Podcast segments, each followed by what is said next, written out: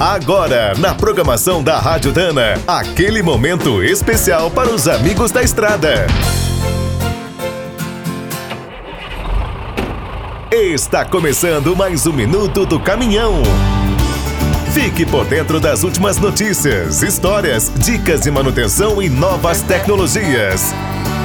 Nos últimos anos, o Minuto do Caminhão falou diversas vezes sobre um assunto muito polêmico e complicado: a inspeção veicular desde 1966 que a avaliação técnica da frota nacional é prevista em lei. Mas as décadas foram passando e quase nada foi feito. Em 1997, com a promulgação do novo Código de Trânsito, muitos apostaram que a inspeção ia sair do papel. Continuou tudo igual.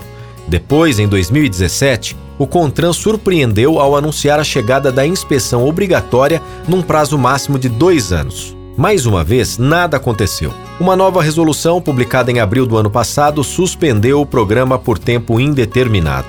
Em dezembro, a NTT lançou um plano para inspecionar a frota que integra o Registro Nacional de Transportadores Rodoviários de Cargas.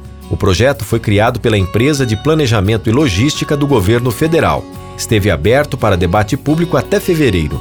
Como era previsível, a polêmica foi grande as principais entidades do setor de transportes contestaram o papel da ANTT nessa área.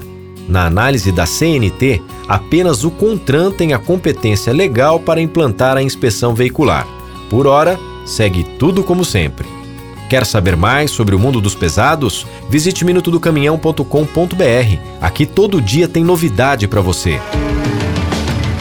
O Minuto do Caminhão é um oferecimento de Spicer e Álvaros, a dupla imbatível em componentes de transmissão, suspensão e direção. Quem é do trecho já sabe, para ficar bem informado, a Rádio Dana é sempre a melhor sintonia.